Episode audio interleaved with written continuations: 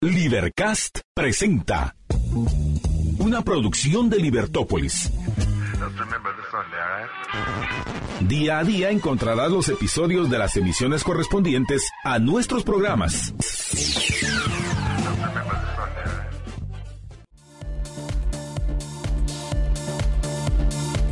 Bienvenidos a Libertópolis Negocios. Es un gusto estar con todos ustedes arrancando nuestro programa. Gracias por acompañarnos a través de nuestro, nuestras plataformas, de nuestro canal de la 102.1 FM. ¿Qué tal el frío? ¿Cómo les ha tratado? La mañana bastante fría y cómo está ahorita la tarde, pues aún más frío. Así que, por favor, respire profundo, libérese de ese estrés si nos va escuchando por la 102.1 FM y el tráfico bastante complicado. Gracias por estar con nosotros y como se darán cuenta para quienes nos ven a través de las redes, salimos nuevamente de cabina y estamos ahora en Primo de Roma. Queremos darle las gracias a Primo de Roma por recibirnos aquí en Fontavela.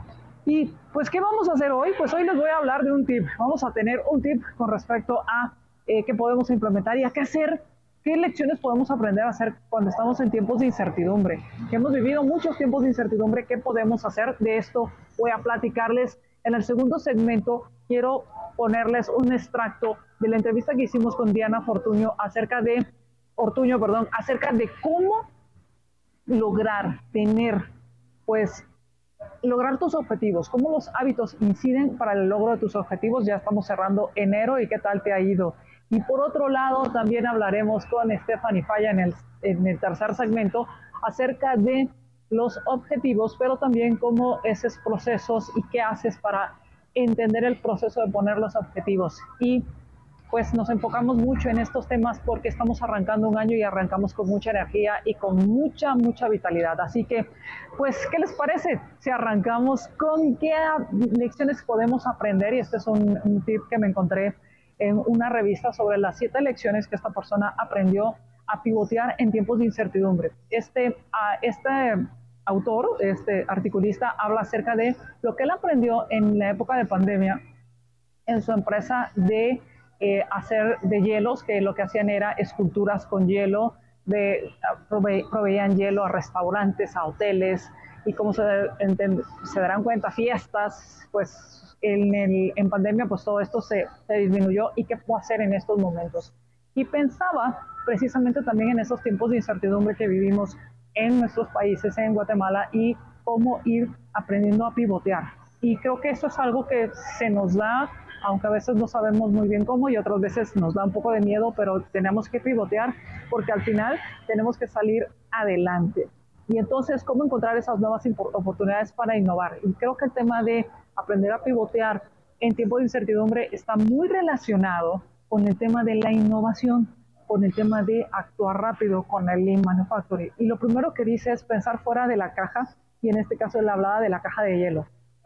Y pensar fuera de la caja es atreverse a pensar y por qué no. No destruir estas ideas que uno considera que podrían suceder o que podrían pasar, no destruirlas de, entrada, sino darles el, punto, darles el espacio, por lo menos para aparecer y después ir trabajando en ellas. Entonces la rápida innovación debe convertirse en una forma en la cual tú vas a trabajar y vas a operar.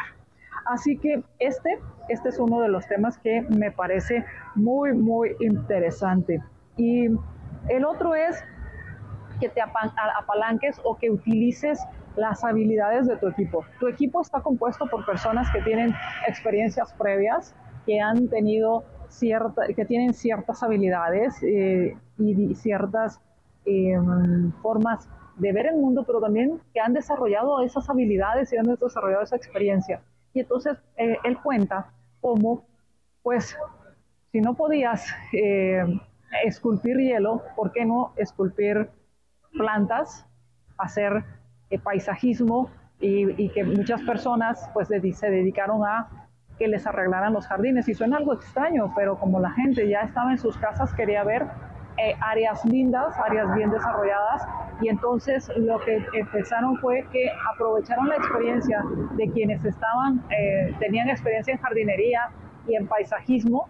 Y te imaginas de esculpir hielo a hacer paisajismo. Pues eso fue lo que hicieron. Empezaron a ver esto como una oportunidad para hacer paisajismo y su equipo se dedicaba a plantar pues, eh, árboles, plantas, arbustos, cargar eh, las, las pickups, las camionetas, em, trabajar la tierra y todo esto fue importante por una razón. Primero, les dio un sentido de estar haciendo algo, pero también generó flujos de caja, flujos de, caja que permitieron cubrir algo súper importante para todos los emprendedores y todos los empresarios, que son los salarios. Entonces, eh, y también pues les permitió cubrir los costos de esta, de esta nueva forma de obtener eh, recursos que era a través de la eh, fabricación de espacios, el, diseño de espacios y, desarrollo de espacios en, en, jardines y exteriores. Otra de las cosas que se aprendió durante esta pandemia fue a trabajar con otros negocios, hacer alianzas, buscar aliados para poder salir adelante. Y entonces él mencionaba cómo a través de esto eh, aprovecharon esta oportunidad de innovar la forma en que hacían los negocios, la forma en que entregaban el producto, hacían alianzas con, por ejemplo, si tú querías una bebida de un bar, pues este bar te llevaba la bebida o hacías eh, alianzas con otras personas y al final esto ayudó a que las personas pues tuvieran también estos, aprovecharas a apalancarse los que conocen a esta empresa, pero no me conocen a mí, me pueden conocer a través de esta empresa, pero los que me conocen a mí y no conocen a la otra, pues yo les doy esa exposición para que también se los conozcan. Así que hacer alianzas, trabajar con otros dueños de negocios es muy importante.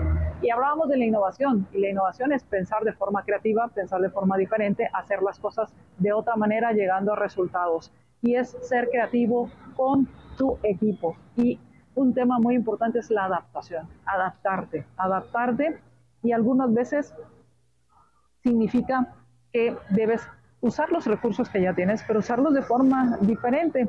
Y algo que me pareció muy interesante es que se dieron cuenta que con algunas eh, modificaciones que le hicieran al equipo, se dieron cuenta que podían hacer máscaras. Con el mismo equipo que hacían hielo, pues algunos cambios que hicieran, a mí me llamó la atención cómo lo lograron, pero con ese equipo podían producir estas, las, las mascarillas y entonces lo que hacían era que un turno o grupos trabajaban en el tema del paisajismo, del diseño de jardines, otros trabajaban en el tema de hacer mascarillas y esto pues también les ayudó a mantenerse a flote en esos tiempos tan, tan inciertos. Por otro lado, muchas veces se nos dice que hay que quitarnos del día a día para eh, dedicarnos a otras cosas y esto no siempre es la mejor práctica, sobre todo en situaciones de incertidumbre.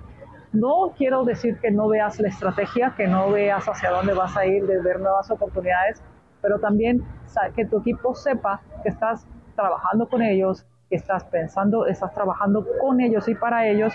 Y esto hace dos cosas muy importantes. Una, te genera confianza. O sea, esta persona sí está involucrada, sí está comprometida, sí quiere hacer las cosas. Y segundo, hace que te sigan. ¿Por qué? Porque les estás demostrando que pueden confiar en ti.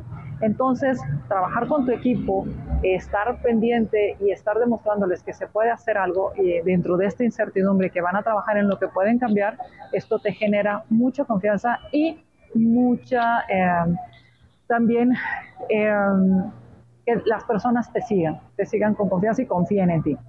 Eh, no tengas miedo a decir que sí. Muchas veces cuando hay mucha incertidumbre, pues obviamente no sabes qué va a pasar y, y te da miedo hacer esos cambios.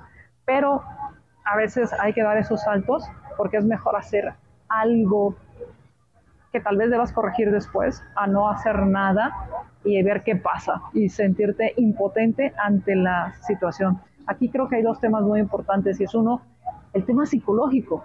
¿En qué sentido? En que el hecho de saber que estás haciendo algo, que hay algo que puedes hacer para tú estar bien, te genera una autoestima, te, psicológicamente te hace saber que eres capaz de enfrentar los retos. Y por otro lado, pues si tienes que corregir, pues corriges, pero sabes que estás avanzando hacia un propósito y es mantener a tu empresa. Así que no tengas miedo a los cambios. La innovación muchas veces llega de situaciones o momentos inesperados y estos cambios no quiere decir que no vayas a hacer cambios después. En momentos de incertidumbre es precisamente cuando vas revisando los planes de forma más constante, o sea, de forma constante. Incluso diario, para ir adaptándote a esos momentos inciertos. Y no, no tengas eh, temor en buscar o saltar hacia esas buenas oportunidades. Una vez que las identificas, salta, ve por ellas, búscalas y si tienes que hacer ajustes, los vas a ir haciendo. Cuéntame, cuéntame cuál fue esa lección que te dejó la pandemia, cuál fue esa lección que ahora estás aplicando, cuál fue esa lección post pandemia también que has aprendido y qué te parece si me lo cuentas y nos tomamos un helado platicando sobre estos temas. ¿eh? Aquí en Primo de Roma, ¿dónde más? Y vamos a hacer una pausa. ¿Cuánto estamos de tiempo?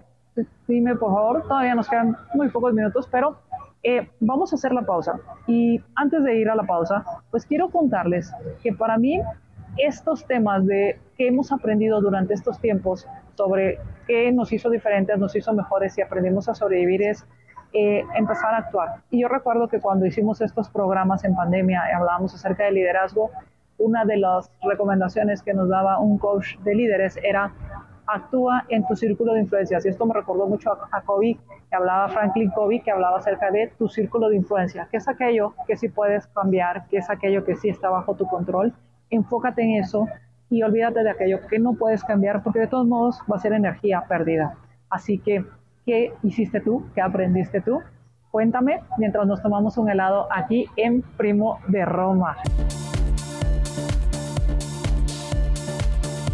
Regresamos a Libertópolis Negocios. Mi nombre es María Dolores Arias y nos encontramos aquí en Primo de Roma. Queremos agradecerles la hospitalidad. Estamos aquí en Fundabel en Primo de Roma. Como se dan cuenta, salimos a la calle y les tenemos eh, un, segmento especial en el cual platicamos con Diana Ortuño acerca del poder de los hábitos para conseguir los objetivos, cómo tus hábitos inciden en tus objetivos. Y la pregunta que yo les diría es, tal vez en lugar de este tema de objetivos, lo que deberíamos pensar es qué hábitos debo desarrollar que logran mis objetivos o si nuestros, nuestros objetivos deberían ser desarrollar buenos hábitos. Ahí les dejo la pregunta. Vamos a escuchar cómo fue este programa. Bienvenida, Diana. Gracias. Muchas gracias. Al programa. Y un tema que lo, lo que hemos estado buscando en, en Libertópolis Negocios es buscar diferentes em, interlocutores y diferentes herramientas para que en alguna de estas, como decimos, le caiga el 20 o le dé clic a la carpeta a alguien en el tema de los objetivos, en el tema de lograr sus, sueños, de lograr sus metas en este 2024. Y es por eso que hemos estado hablando de este tema con diferentes invitados y te agradezco que hayas aceptado la invitación, Diana. Y, la, el objetivo de esto es que hablemos de por qué los, el, el, el poder de los hábitos para lograr los objetivos. Y sobre todo cuando nos planteamos objetivos en el 2024, cada vez que hay un cierre de año uno es muy entusiasta con los objetivos y pareciera que em, pues se olvida uno de cómo llevarlos a cabo, sino solo ves el gran objetivo, pero no te no haces una reflexión sobre qué herramientas necesitas para llevarlos a cabo. Entonces, ¿qué te parece si antes de arrancar, para aquellos que aún no han hecho sus objetivos. Y, justo platicábamos antes de, arrancar, era eh, más vale tarde que nunca. Sí. ¿Qué, ¿Qué, recomendaciones nos harías con respecto a esa, al hecho de por qué plantearnos objetivos y, por, y qué deberíamos tomar en cuenta al plantearnos objetivos? Bueno, principalmente es eh, conocerse un poquito, ¿vale? Eh, ¿Por qué? porque al fin y al cabo esos objetivos eh, tienen que estar en línea con nuestra identidad. Muchas veces, por ejemplo, decimos, ay, es que quiero perder peso, ¿no? Que este parece que está de moda. o dejar de fumar, ¿no? Y bueno, no voy a perder peso si yo tengo asociado dentro de mí que una persona que va al gimnasio es una persona superficial.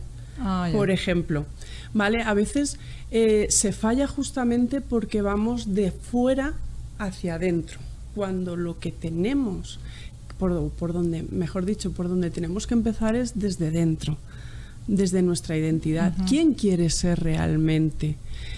tendemos a ponernos metas que a modo de guía están muy bien, ¿vale? Pero precisamente James Clear eh, hace reflexión sobre eso que una meta está muy bien, pero no es lo que te va a marcar la diferencia y no es lo que va a empoderar eh, ese hábito y no, no te va a hacer que sí que funcione o que no funcione. Es el crear una identidad. ¿A qué se refiere él con lo de crear identidad? Eh, os pongo un ejemplo porque a mí me gusta mucho, yo ejemplifico muchísimo porque creo que es donde, donde realmente se ve el meollo de las cosas. Eh, imagínate o imaginaros que estoy dejando de fumar, ¿vale? Llevo toda mi vida fumando, que no es el caso, pero bien, eh, llego a una fiesta, ¿vale? Estamos María Dolores en una fiesta y me dices, ay, toma un cigarrito, Diana. Ay, no, es que estoy tratando de dejar de fumar. Gracias, María Dolores. Otro ejemplo. Ay, no, yo, yo no soy fumadora. Gracias. Ese es el cambio de identidad que nunca hacemos solemos decir, ay no, además lo decimos con un pesar, ay no, estoy dejando de fumar, quita, y no quiero ni mirar oh, ni verlo. y pones estoy a, drama. Sí, lo dice, además lo sueltas así como mm, me voy a dar dos días más, pero o sea, ya, ya suena a fracaso realmente. Pero mira, hay gente, eh, él concretamente ha hablado de una chica, dice que es su amiga, que perdió como 45 libras porque ella se preguntaba, ¿qué haría una persona sana? ¿Se comería esta hamburguesa o se pediría una ensalada? Me provoca pedirme la hamburguesa. Claro. Pero ¿qué haría una persona sana? Ah, pues obvio, comerse una hamburguesa, o sea, pedirse una ensalada, no comerse la hamburguesa. Y ella hacía eso y así perdió como 45 libras. ¿Qué haría una persona sana? Ir en carro, tomar el autobús o ir andando. Ir andando. O sea, realmente está trabajando desde la identidad, desde dentro. Siempre, siempre, siempre que cambiamos. Ah, quiero perder tantas libras. O voy a ir eh, o ahora sí voy a hacer ejercicio. Ahora sí voy a terminar la carrera. Exacto. Ahora sí, en fin.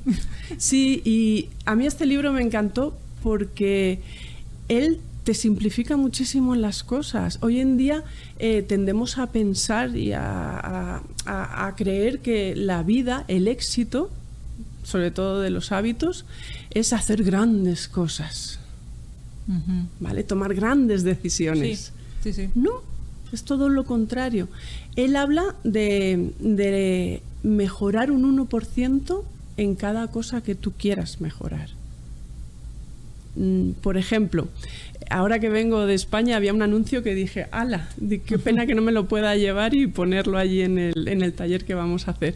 Porque era un señor, empezaba el 2024 y salía vestido con el casco de ciclismo, el maillot, la bici, vale, y salía así, salía, se daba una vuelta al porche con la bici y dejaba la bici. Dice, he dicho que iba a empezar, no que me iba a dar. Eso es de lo que habla, de lo que habla el libro y, de verdad que es, es mejor eh, hacer que no estar pensando en voy a, diseñar este hábito que me va a cambiar la vida, este es el que realmente con el que voy a tener éxito, esta es la mejor nutricionista. No. Esta es la dieta. No, no. A lo mejor con quitarte la Coca-Cola una semana la semana siguiente un poquito de, pan o de tortillitas menos. Eh, esos pequeños hábitos repetidos continuamente cada día es lo que pueden hacer que el día de mañana, en cuestión de dos, tres años, seis meses, si no queremos mirar a tan, tan lejos, te pueden llegar a cambiar la vida. Pueden hacer que peses 10 libras más o 10 libras menos, o que te mantengas. A lo mejor eh, planteate que no subir de peso ya es una meta. Ok, eh, entonces, entonces Diana, lo que tú sugieres es, eh, mm, antes de establecerte cualquier meta, es quién quieres ser. Sí, conócete y, y piensa en qué cosas no te suponen ese esfuerzo enorme que a lo mejor tú mismo te estás, eh, digamos que, mm, echando encima. Solemos empezar, tengo que, debo si es que ya suena mal rollo. es que ya suena como que ah. tienes que, si tienes que ir a trabajar, tienes, eres mamá o eres papá, eh, mil cosas que tienes que hacer en el día a día. que no hay opción. Exacto, y te sientes como obligado a, o sea, suena más como un castigo, seamos sinceros, si lo que quieres es mejorar, ¿cómo vas a mejorar con un castigo? Nunca. De hecho, eh, en el libro se habla de, la recompensa, de, de, cómo crear un hábito. Bueno, es, sencillo, ante todo tiene que ser sencillo, tiene que ser atractivo y tienes que tener tu recompensa no puede ser que digas, ay, me, como quiero tener musculitos, eh, tengo que ir al gimnasio y voy a ir al mejor gimnasio, no voy a ir al que me pilla, que es un poquito cutre, eh, a la vuelta de casa. No, voy a ir al mejor gimnasio que, está... en la otra punta de Guatemala, voy de mi trabajo que está aquí a mi casa aquí y luego voy al gimnasio. O sea, eso está abogado a qué? A que no vayas. Claro, además he conocido historias que, que de personas que llegan al gimnasio y hacen las rutinas muy exigentes y ya no regresan. Dos horas, dos horas, ahí voy y, a hacer. Y cargan pesos y unas rutinas muy exigentes. Sí, cuando ni siquiera estás acostumbrado. Lo, lo, normal en esos casos es que termines muy cansado, incluso para al día siguiente retomar tu trabajo o llegues a casa y te duermas porque has hecho un esfuerzo brutal, claro. O sea, entonces, no. Eh, un hábito, eh, por ejemplo, James Clear nos dice, tiene que costar menos de dos minutos. Y si lo piensas, dices, ¿cómo voy a entrenar en menos de dos minutos? Da igual, eh, piensa que estamos queriendo crear un hábito. el ser humano por naturaleza nos gusta ahorrar energía. O sea, muchas veces nos cuesta, oye, en la era de la información, tú mejor que nadie lo sabes, tenemos a nuestra disposición todo, o sea, tablas de gimnasio, pero llega un momento que, claro, ¿qué elijo? ¿Qué elijo? El ser humano se pierde, eso es un, un estás continuamente gastando energía. Al cerebro no le gusta gastar energía. Sí, es un optimizador. Sí, él dice que tengo que estar aquí pensando qué hago, qué, a qué gimnasio voy, a qué no olvídate. Yo creo que apaga y dice, no, te voy a boicotear, pero vamos, en dos días. No, hazlo sencillo, muy sencillo. Y, habla de la regla de los dos minutos, que te cueste menos de dos minutos. Quiero ir al gimnasio, ¿vale? Voy a empezar porque cuando llegue a casa me pongo la ropa del gimnasio. Seguramente, ya que te la has puesto, te irás. Y, en algún momento dirás, o sea, ya, ya me la estoy poniendo, llevo una semana poniéndomela, pues voy a... Mm. E incluso es ni siquiera, en algunas ocasiones estás en un edificio donde hay un gimnasio, tal vez no sea con el equipo de última generación, da igual. pero por lo menos bajas al gimnasio. Exacto, porque eh, eh, lo mejor es enemigo de lo, de lo bueno. O sea, lo, lo mejor es hacer, hacerlo. Y entonces él nos dice eso, dos minutos, la regla de los dos minutos, que, no te tome, y da igual, o sea, me he puesto a hacer flexiones, uy, dos minutos, paro, sí, sí, es que... Cuando estás generando el hábito. Cuando, estás, generando el hábito, claro, pero ¿qué pasa? Que al día siguiente tu cerebro dice, ay, que me tengo que poner unas zapatillas para ir a correr, unos tenis, vale, pim, pam, ya me las he puesto. Y es que esto te sientes bien, dices, ole yo, ole yo me las quito. ¿Vale? Suficiente. ¿Qué va a pasar con eso? Que dentro de cuatro o cinco días te vas a ver a poco, porque ya está automatizado. Ese es el secreto, automatizar un hábito, porque ahí es donde el cerebro no tiene que gastar energía. Él sabe que vas a llegar, te vas a poner los tenis. No vas a pensar, no vas a elegir, no vas a tener que decidir, ¿me los pongo o no me los pongo? ¿no? Vas a llegar y vas a decir, poner tenis, pero como si fueras un robot, porque ese hábito está automatizado. Entonces ya sí, ya dices, vale, me voy. Claro, eh, eh, pensaba que, por ejemplo, eh, a, mí, a mí que me gusta ir a nadar y, voy el fin de semana a nadar, no importa dónde esté la maleta, yo ya sé que, tengo, que voy a ir a nadar, no que tengo que voy a ir a nadar y que me lo disfruto. y donde esté la maleta, que la tengo en un lugar no tan visible, pero ese es el lugar que yo lo tengo. O sea, ya voy y la busco porque ya es un hábito. Y piensas en, o sea, lo puedes hacer hablando por teléfono, oye, que te recojo, que ya no sé, tal, no sé qué. Y, te estás... No, estás no, lo, no lo estás haciendo de manera consciente. Tú no estás pensando, no, venga, voy a buscar la maleta. ¿dónde tengo la maleta? ¿No? O sea, ya te diriges, sabes que seguramente está en tu casa, en el, en la lugar donde se queda. Y vas pensando, ay, cuando termine de nadar voy a... O sea, tú vas haciendo eso de manera automática, no te requiere energía. Pero en lo que se convierte en un hábito hay que hacerlo fácil. Exacto. Para que el cerebro no busque... No te boicotee. Como los niños que cuando algo es complicado se distraen o se van hacia otro lado. Y pensaba en mis gatos, que mis gatos Yo no sé si tú, eh, pero ahora que tengo gatos es, es interesante que estás jugando con ellos y de repente se distraen. Sí. Y se tienen que lamer. Y dices, ¿y por qué se tienen que lamer si estamos jugando? Si estamos jugando, estamos haciendo otra cosa. Exacto. Sí, Entonces, eh, Así, es, así es el cerebro también. Así es el, el cerebro. Y aparte, eh, al ahorrar energía, o sea, al cerebro le encanta, el cerebro reptiliano, estar tumbado en el sofá. Más ahorro de energía que eso. Claro, es, es como que me vas a llevar a nadar. no, pudiendo estar en el sofá viendo una película y si te fijas, o sea, las mentes pensantes, todo el que se dedica a mercadeo, etcétera, te ponen las cosas muy fáciles. Tú en Netflix ya no tienes ni que pasar con el mando al siguiente capítulo. te quedas así y pasa solo. Ajá. Así es.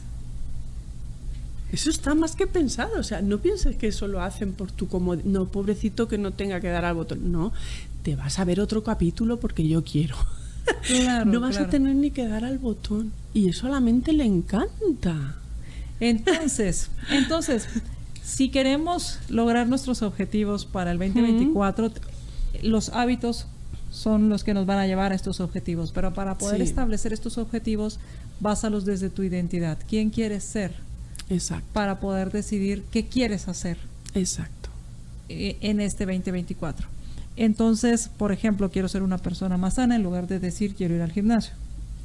Por o me voy a poner a dieta. Exacto. Eh, y que esto va a llevar a, varias cosas. Eh, en lugar de decir tengo que terminar la tesis. Digo, por si, conocen a alguien que debe terminar una tesis, es quiero ser alguien que termina lo que empieza. Exacto. Así es. es. Es pensar desde la persona en la que tú te quieres convertir. Y sin obligación. O sea, no te puedes obligar. Es que es eso, pensamos que tiene que ser, ay, motivación. no, o sea, la motivación te dura tres días. También lo que te dicen es te falta disciplina. Cuando, cuando regresemos del corte, ¿qué hay de esto? Porque muchas veces le dicen, es que no tienes disciplina, por eso, por eso no logras lo que te has propuesto. Vamos a hacer una pausa y regresamos. Valor de la verdad.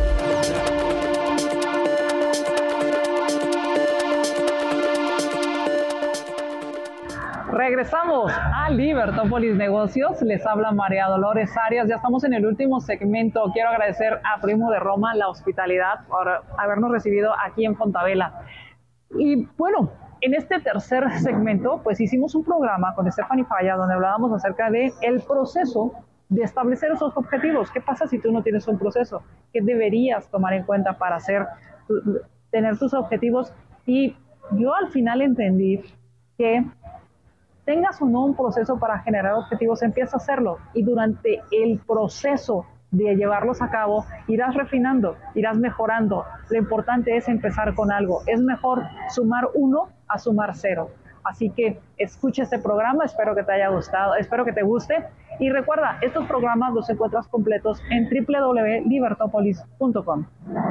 Estamos platicando con nuestra eh, invitada Stephanie Falla, con quien estamos hablando acerca del proceso de poner metas. ¿Cómo hago para ponerme las metas? Y entonces tú hacías todos estos cuestionamientos, estas preguntas, nos recomendaste este libro del corredor del chi y la pregunta de qué, quiero hacer, por qué no lo he hecho, en qué parte de mi vida estoy y qué quiero hacer en esta etapa de mi vida. Em, ¿Con qué te gustaría seguir? Bueno, la verdad es que eh, tú mencionabas algo que, que, me llama la atención, es cuando uno está en cada uno de sus ciclos de vida, dependiendo en el que uno se encuentra, ¿verdad? Se establece ciertos objetivos y preguntas de qué quiero hacer en esta etapa de mi vida. Y creo que eso es algo bien, bien valioso e importante. Cuando uno es joven, em, uno tiene una gran ansiedad por crecer, ¿verdad? Por crecer y decir cuando sea más grande voy a lograr muchas cosas. Y uno tal vez no es tan consciente de ese tiempo que tiene y, como yo lo he, mencionado a mis estudiantes en algún punto, estos cuatro años de la, de la universidad va a ser el único momento en el que ustedes no estén que ustedes estén en su cuarto estudiando, leyendo, viendo películas, eh, estando como eh, reunidos con sus amigos diciendo que están haciendo una tarea, va a ser muy bien visto. Va a ser el momento, eso es lo que tú tienes que hacer, ¿no? Divertirte, estar, eh, estar estudiando, pasar quizás horas acostado leyendo un libro, eso, eso, eso va a estar bien porque al final tú te estás cultivando. Eventualmente la sociedad te va a llevar a un punto en el que te dice tienes que buscar algo que hacer. ¿no? Y entonces ahí viene como esta ansiedad de que uno dice, bueno, tengo que trabajar, tengo que buscar, Hay, hay ciertas ideas que uno tiene en el que uno tiene que hacer, hacer, hacer, y deja a un lado lo lúdico, deja a un lado esos espacios en los que uno se cultivaba, en el que uno compartía con personas que también te estaban aportando algo en tu vida.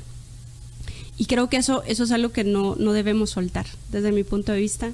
Eh, si bien es cierto, uno tiene muchas responsabilidades que cumplir, creo que hay un punto en el que si tú no te sirves, no sigues eh, cultivándote a ti mismo, haciéndote esas preguntas como individuo, difícilmente vas a poder darle a los demás, porque al final nosotros nos damos en la medida de lo que tenemos también, ¿no? Eh, y para mí eso fue empezar a hacer ejercicio. Eh, ah. Cuando yo terminé de estudiar en la universidad, tenía ese tiempo en el que yo le dedicaba a la universidad, ¿verdad? Que, que, que era todos los días durante cinco años haciendo, ¿verdad? Haciendo lo mismo, yendo al mismo lugar y compartiendo con gente. Y entonces dije, bueno, yo quiero, siempre he querido dedicarme a aprender algo nuevo, como el deporte, y voy a dedicar ese mismo tiempo, esas mismas horas, a practicar un deporte y a volverme experta en este, en este deporte. Aprender teóricamente y ponerlo en práctica. Y ese mismo tiempo que yo dedicaba para estudiar, se lo dediqué a aprender de cero a correr.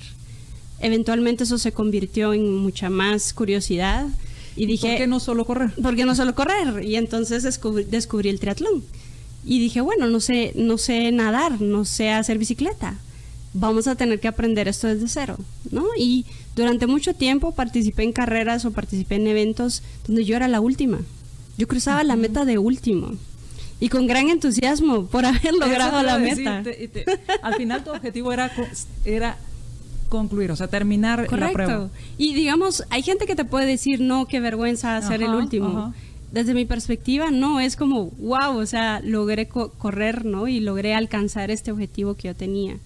Eh, y esto me llevó a ir conquistando cada vez más, cada vez más. ¿Por qué? Porque a la larga, aunque suene cliché, tú vas superando tus propios límites y te vas dando cuenta de, ah, yo no sabía que tenía esto en mí o yo no sabía que iba a desarrollar estas habilidades en la medida en que yo me iba a someter a cierto, obviamente dolor, porque tampoco es sencillo, a cierto dolor o a cierta disciplina que a la larga me trae esta satisfacción. Entonces se volvió para mí en una herramienta muy útil para seguirme poniendo cada vez mayores retos, mayores retos y decir hasta cuándo voy, digamos, como que cuándo va a ser el límite, ¿no? De alguna forma uno cree que va a haber ese límite.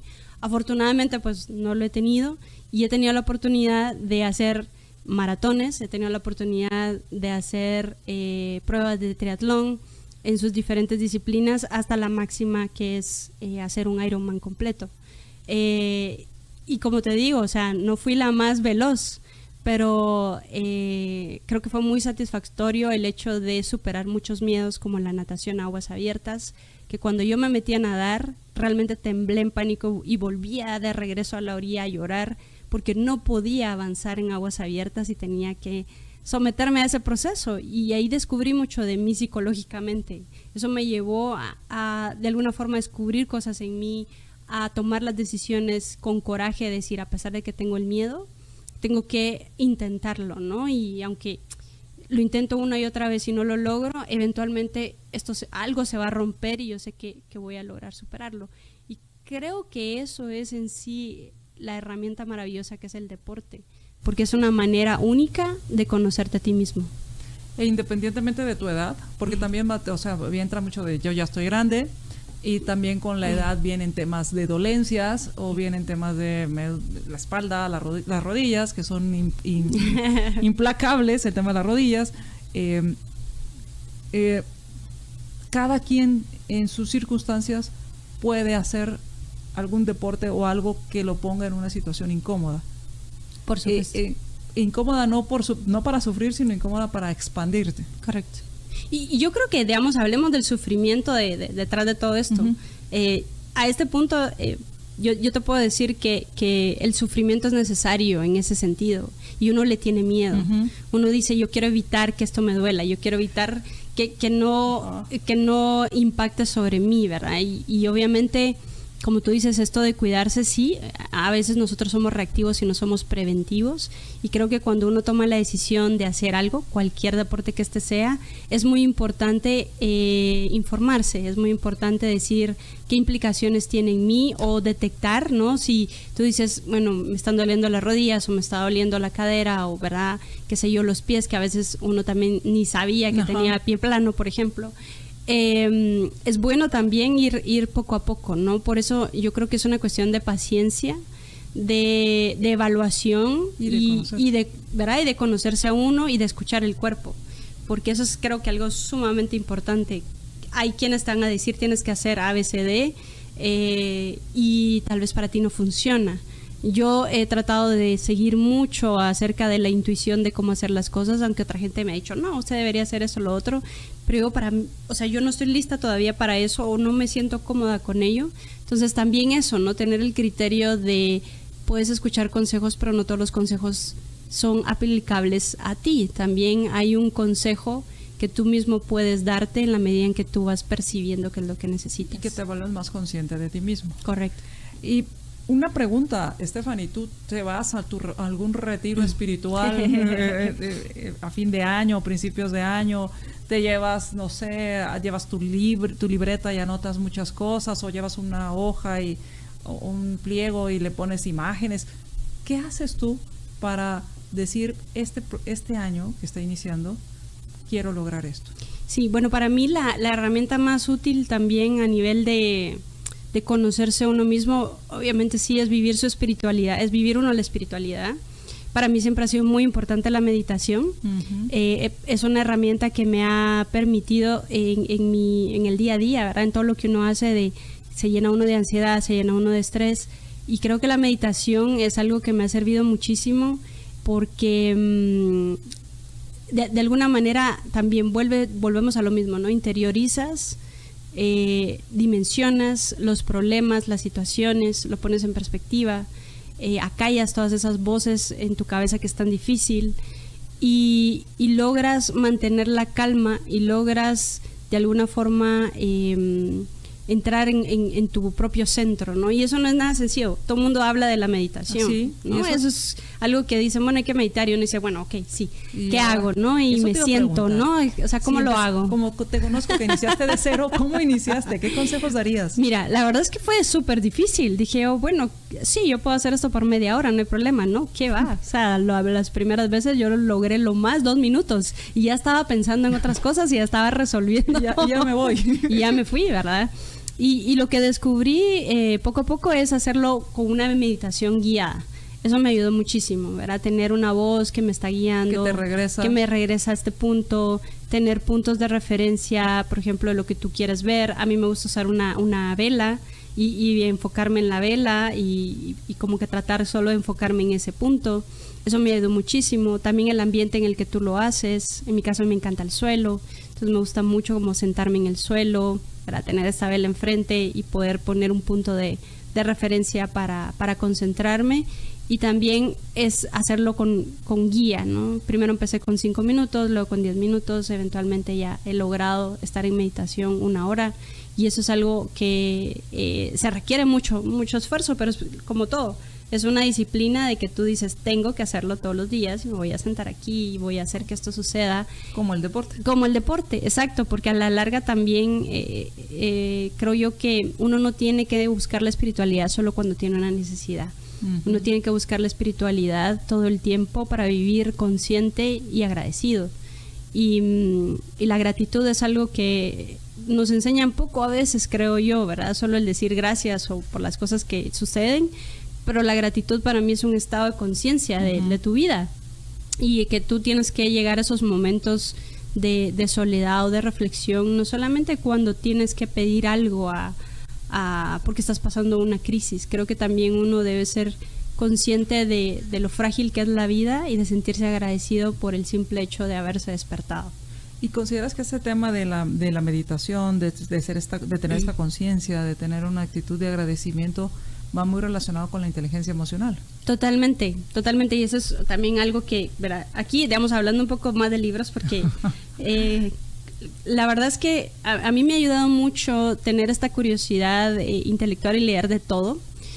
Eh, hay gente que dice no eres intelectual si no lees solamente estos libros, ¿no? Los clásicos o la filosofía y demás. Eh, y leer libros de autoayuda, eso, eso no es intelectual. Desde mi punto de vista, yo creo que ahí uno se limita, yo creo que uno debe abrirse a, muchas perspectivas de lo que la gente ha vivido y poder aprender con humildad de lo que cualquiera pues tiene como para, para, um, para compartir. Y, y, y, bueno, ¿verdad? uno de mis filósofos favoritos es Lao Tse, el, libro de Tao Te Ching. Eh, este libro es, es, un libro bien sencillo, es, es un libro, eh, creo yo que con, con enseñanzas, ¿verdad? Muy, muy sencillas en un lenguaje en el que no te está dando una respuesta, sino todo el tiempo son cuestionamientos.